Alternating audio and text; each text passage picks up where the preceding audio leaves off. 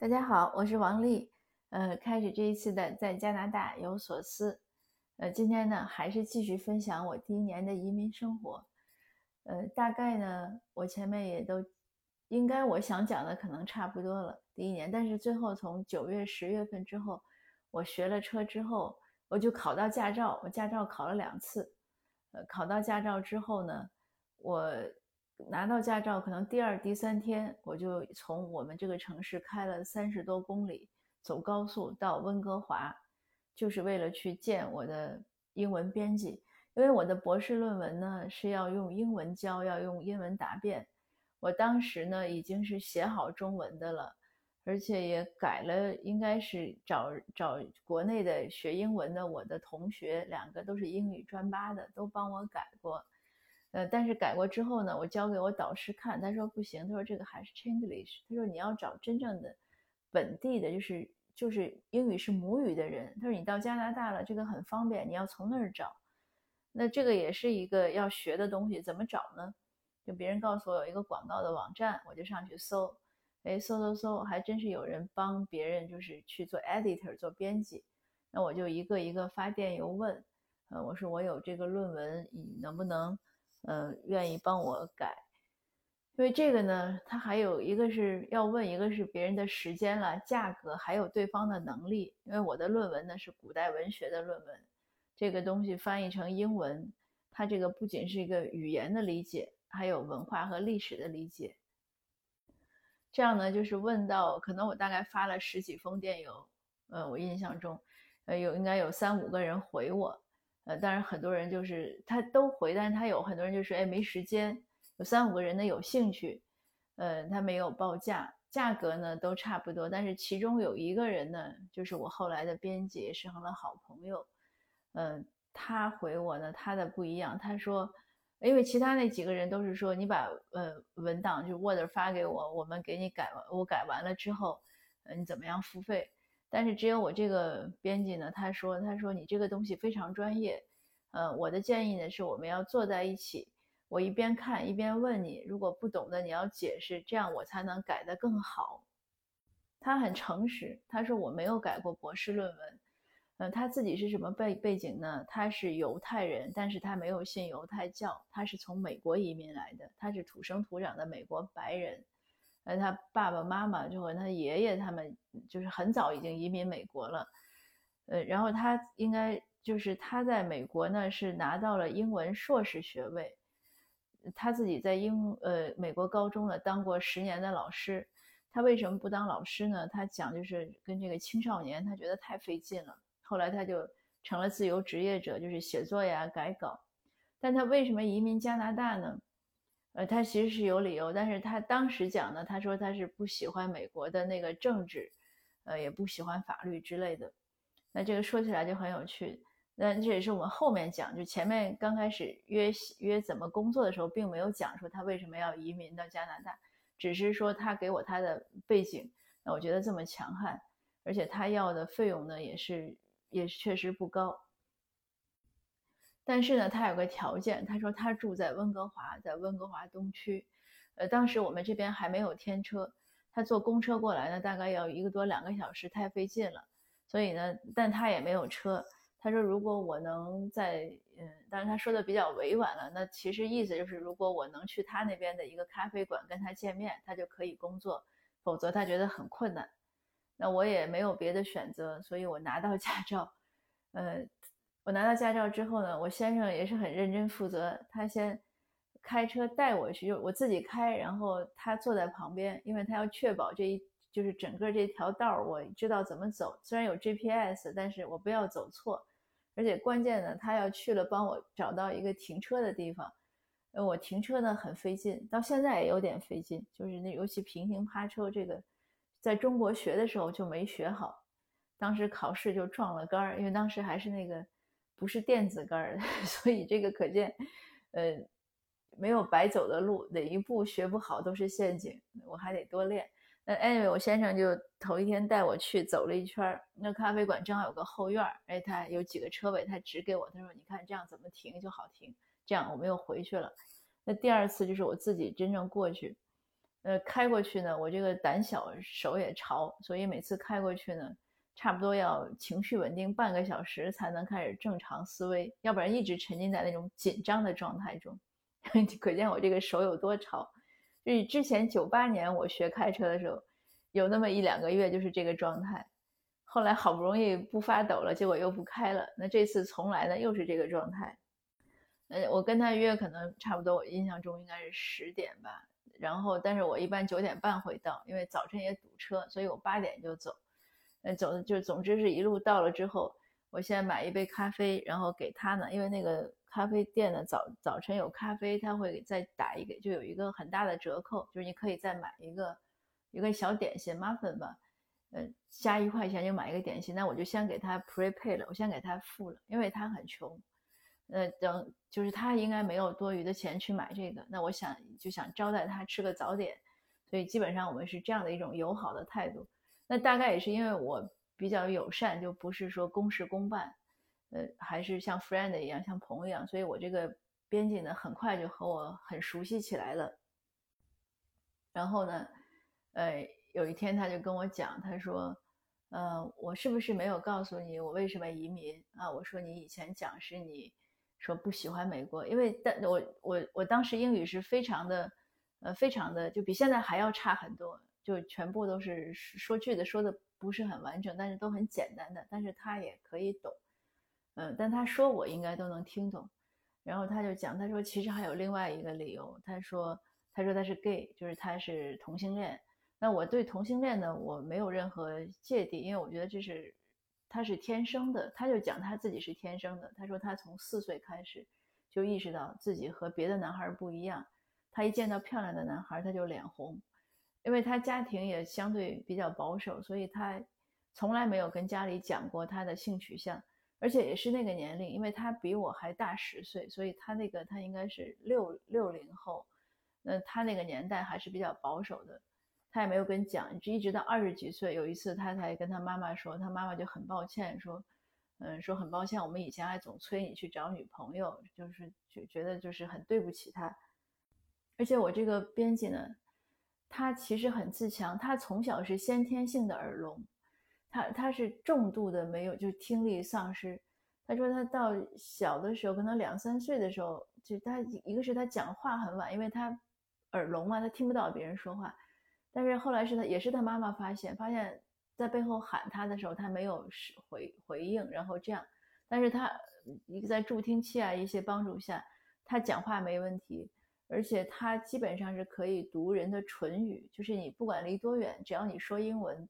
他都能猜到，八九不离十猜到别人在说什么。他说这是他非常强悍的一个能力。那这样我们就一直在改论文，就我这个。编辑特别有，特别有，就是他特别有原则。嗯，怎么说呢？是首先是肯定他不替我写，就每一次他即使读到这句话不对，因为很多是这样的话，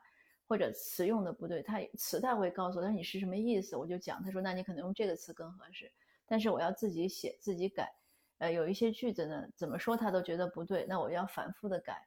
呃，更更有趣的呢，就是这是一个中西方文化的差异。有些事情呢，我觉得 A 可以推导到 B，他就说不可以，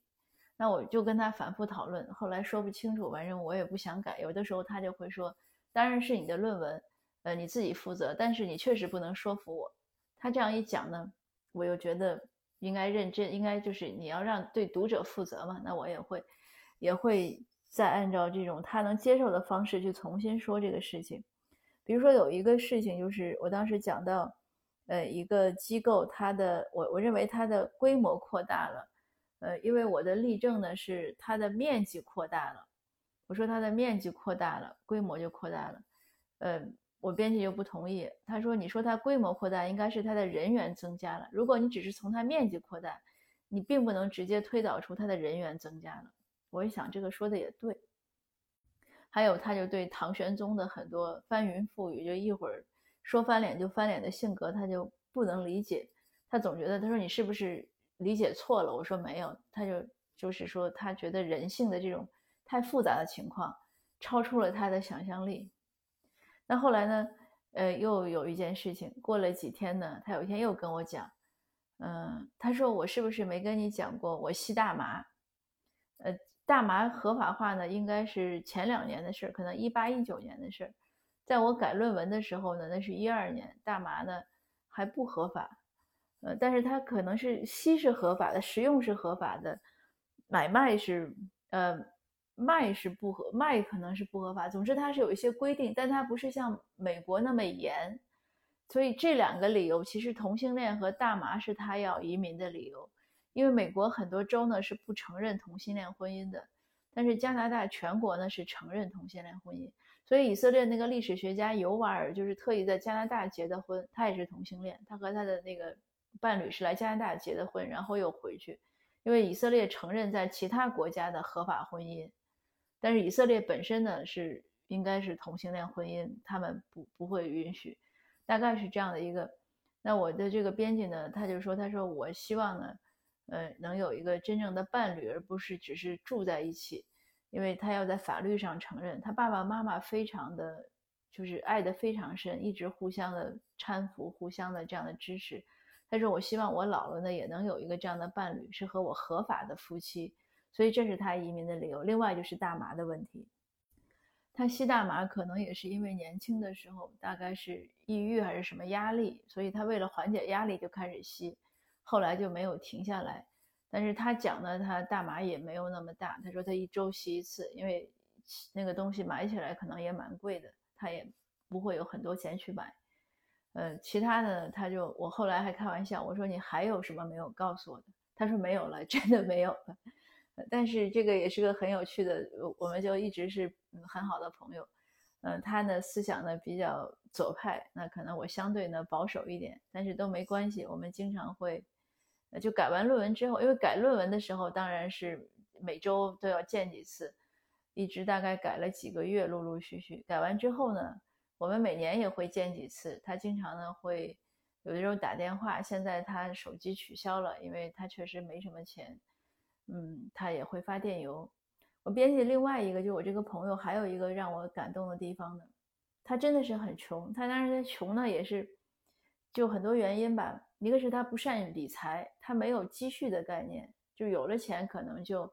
就很很快就花。当时我我们他帮我改论文，那改一部分给一部分钱，我一给他钱的时候。他马上就在那个咖啡店里买一个，就是十十几块钱的一块点心，我都觉得非常的不值。那他就觉得是享受一下，因为他要享受一下他的劳动成果，所以这也是一个价值观的区别吧。他也给我讲说，他干嘛的时候，什么两千块买了一个彩电，但是因为经常要租房子搬家，新房子放不下，他就把那个彩电扔了。我说你干嘛扔了呀？你你要便宜卖，挂在网上也能卖个几百块。但他耸耸肩，他说他没时间卖，那就直接就放在路边让人拿走了。所以他那个理财是有问题，而且他找工作呢，嗯，有些工作有点高不成低不就，有些工作他又不爱去，找到了他又干不了太久，也是比较有个性。但他很诚实，就是他因为是给这些做编辑，有的时候很多学生找他，但他有时候很自豪跟我讲，他说谁谁谁找我。要我给他代写作业，我是坚决不不写的。我说这是你的事儿，不是我的事儿，我可以帮你改。如果他肯帮别人代笔写呢，他就不会那么穷了。但是他就是宁可很穷。他穷的时候，他中午我我我们各自吃各自的饭嘛，就带午餐在那儿。他就是一两片面包，有的时候连果酱都没有。有的时候我都很同情他，我说我要不要帮你带带一份三明治？嗯，他很有自尊心，他说不需要。嗯，他说我自己可以照顾我自己。那有的时候我就会尽量尽量的，比如过一段请他吃一个小馆子，呃，吃个什么面呀，或者一点点心啊，这样我也是想给他改善生活。那也是在那几个月里，我充分的在那个温哥华的咖啡馆里坐着，每天看到形形色色的人。咖啡馆真的是。呃，加拿大或者北美，其实欧洲也是这样，是个非常重要的社交场所，干什么的都有。有人就是在那儿一泡泡一天，有开会的，有谈事儿的，呃，有在那儿当然就是消磨时间的，还有人拿着乐器去那边编曲呀，或者拿着电脑去工作的。我有时候在那儿待，我们一般从十点，我可能待到下午两点或者三点。有人会和我待的时间一样长。啊我们因为总是在临窗呃临街的那个大窗户面前前面坐着，所以能看到温东过路的特别多的，就各色各样的人。那后来我就得出一个结论，我跟我编辑说，我说我发现这个穿的特别整齐的都是新移民，本地人穿什么的都有，就不管冬天什么，可能裙子呀、凉拖呀，然后上面一个羽绒服啊，都是这样。还有很多流浪的人，但我也看到相当多动人的场景。有一次，就是这个咖啡馆，它是个连锁店，嗯，他们可能总店什么过来，在门口就摆咖啡，然后还摆些小的点心，就让路人来吃。但很多流浪的人有人过来，他拿一份，然后我看到有个人深深的鞠了一个躬，哎，当时我觉得真的是挺感动。后来过一会儿呢，那个摆摊的那个。应该两个人，一个是员工，一个可能是部门的领导。有个人过来跟他讲话，讲了呢，他一会儿就走了。等他再回来，我编辑就去跟他聊天，问他去干嘛了。他说刚才跟他讲话的那个老奶奶呢，问他能不能开车带老奶奶去 Food Bank 去食物银行领食物。他说可以，他就去开车帮老人去领食物，回来又这样。所以每天都是很多这样的事情，呃，很有趣。后来我就。写了一篇散文，叫《混在咖啡馆》，但是从我改完论文之后，连着好几年我都没有再去咖啡馆，因为当时觉得喝了咖啡之后失眠。但是后来呢，呃，这两年呢又恢复了去咖啡馆混的 这个习惯，还是蛮好。我今天讲了很长，呃，就到这儿了，我们下次见，谢谢。